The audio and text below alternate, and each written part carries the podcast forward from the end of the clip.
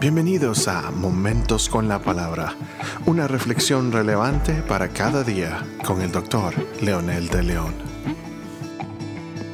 Saludos amigos y amigas, eh, bienvenidos a nuestro nuevo episodio de hoy y estaremos leyendo el libro de Segunda de Tesalonicenses capítulo 3 versículo 3 que dice, pero fiel es el Señor que os afirmará y guardará del mal. Definitivamente este versículo tiene que ver con la vida entera de Pablo. Ha sido su experiencia paso a paso en todo su ministerio. Me atrevo a pensar que es un resumen del Salmo 23, por ser el Señor su pastor. Aunque ande en valle de sombra de muerte, no temeré mal alguno, dice el Salmo 23. Y Pablo lo afirma con su testimonio con, y con este versículo que dice afirmará y él me guardará del mal. Pablo empieza hablando de su experiencia, por lo que pide oración.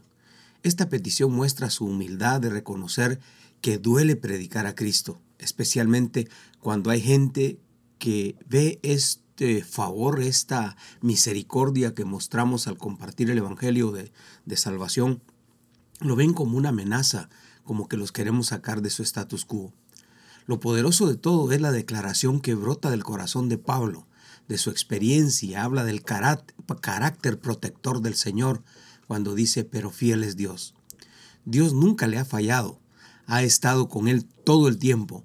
Es aquí donde vemos que el sufrimiento por el Señor se dará siempre. Él nunca dijo que nos quitaría el sufrimiento, pero es un privilegio sufrir por Él.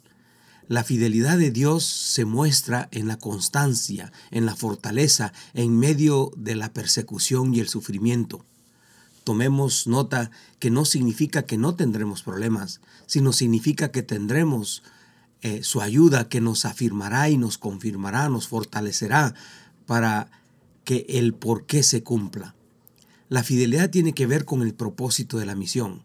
Quiere que todos se arrepientan. Entonces, como dice Víctor Frank, si tienes un porqué, sabrás encontrar el cómo. Y es aquí donde la fidelidad de Dios se muestra. La fidelidad de Dios tiene que ver con su carácter. Dios nos promete que estará con nosotros. Dios promete que todo se cumplirá. Si algo falla en este mundo es por el hombre, pero no por Dios, porque Dios tiene un plan tiene un propósito y nos dará sabiduría para que encontremos una estrategia para cumplir su propósito. La otra palabra clave en este pasaje es que el Señor nos afirmará.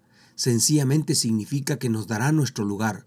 Somos sus mensajeros, sus súbditos, sus aliados, sus siervos. Este es, el, este es el lugar que nadie nos puede arrebatar.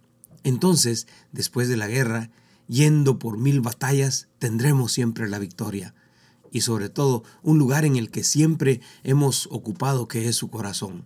El hecho de tener tribulaciones no significa que tenemos que no tenemos un lugar en el corazón de Dios, significa más bien que esas tribulaciones por causa de él nos garantizan un lugar en su corazón, en su reino y en la vida eterna. Luego dice, y guardará del mal. Eso tiene íntima relación con los planes del maligno de sacarnos de, nuestra misión o sacarnos de nuestra nueva vida en Cristo. Desde el desierto donde Jesús fue tentado hay un grito de esperanza que Dios nos fortalecerá, pero es nuestra decisión rechazar o, o aceptar. Ya una vez en el jardín del Edén, el ser humano cedió sus derechos y se rindió ante lo bonito y atractivo para alcanzar sabiduría, como dice el capítulo 3 eh, de Génesis. Entonces, el hombre cuando cae en esa desgracia, precisamente por encontrar atractivo, trae un montón de consecuencias terribles para la humanidad. Pero es mi decisión decir que no a la tentación. Dios nunca hará lo que nos toca a nosotros. Pero eso sí, nos dio un libre albedrío, capacidad de razonar y ver los efectos que tiene el mal sobre nosotros. En el huerto del Edén se desató la peor de las, de las tragedias y desgracias humanas. Esa decisión de la mujer y el hombre trajo muerte, tristeza, desventura, frustraciones y desgracia total, al grado que seguimos cosechando los efectos de esa naturaleza caída. En el desierto Jesús venció y su victoria ha traído esperanza, vida, salvación, perdón, una promesa de vida eterna y una vida en abundancia en nuestro tiempo. Esto se ve a través del amor, de la integración de las familias y de vidas restauradas.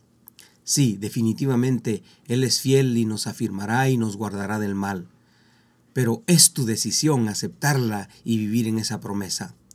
Dios nos da la fuerza, la capacidad, nosotros tomamos la decisión. Ore conmigo. Amado Dios, en el nombre de Jesús, agradezco tu promesa de afirmarme y guardarme del mal. Agradezco tu fidelidad a favor nuestro, a favor de tu iglesia. Pero ahora, Señor, pido humildemente que nos des la sabiduría y la sensibilidad para detectar las tretas del enemigo que anda como león rugiente, dice tu palabra, buscando la manera de desviarnos, buscando la manera de devorarnos. Señor, dame la voluntad y la fuerza para vencerlo, porque ya tengo tu afirmación y tu presencia está conmigo. Ahora dame esa voluntad para lograrlo. En el poderoso nombre de Jesús te lo pido. Amén.